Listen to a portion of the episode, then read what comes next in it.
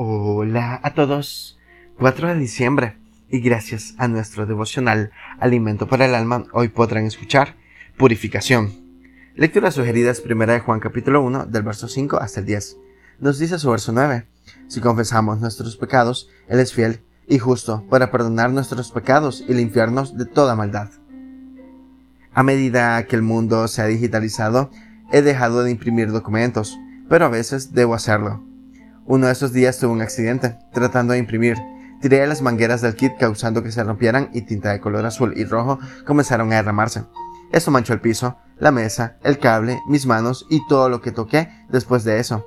Fui al baño para limpiarme y al regresar pude observar un camino de huellas donde la impresora era de múltiples colores, así que tuve que quitarme los zapatos.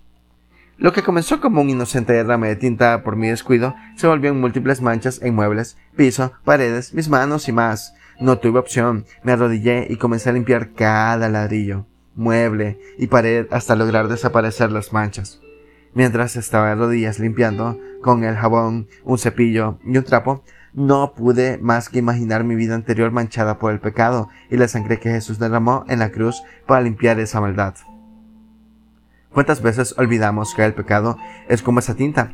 Unas cuantas gotas derramadas terminan manchando casi toda la casa. Un solo pecado aparentemente pequeño mancha nuestras vidas, nuestras familias, las personas que nos rodean, la iglesia y mucho más.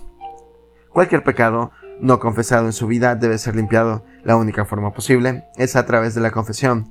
Si usted admite sus pecados ante Dios con sinceridad y honestidad, Él le dará la oportunidad que busca y purificará su vida devocional escrito por Francisco Franco en Honduras. Solo Jesús puede purificarnos totalmente. Muchas gracias por escuchar.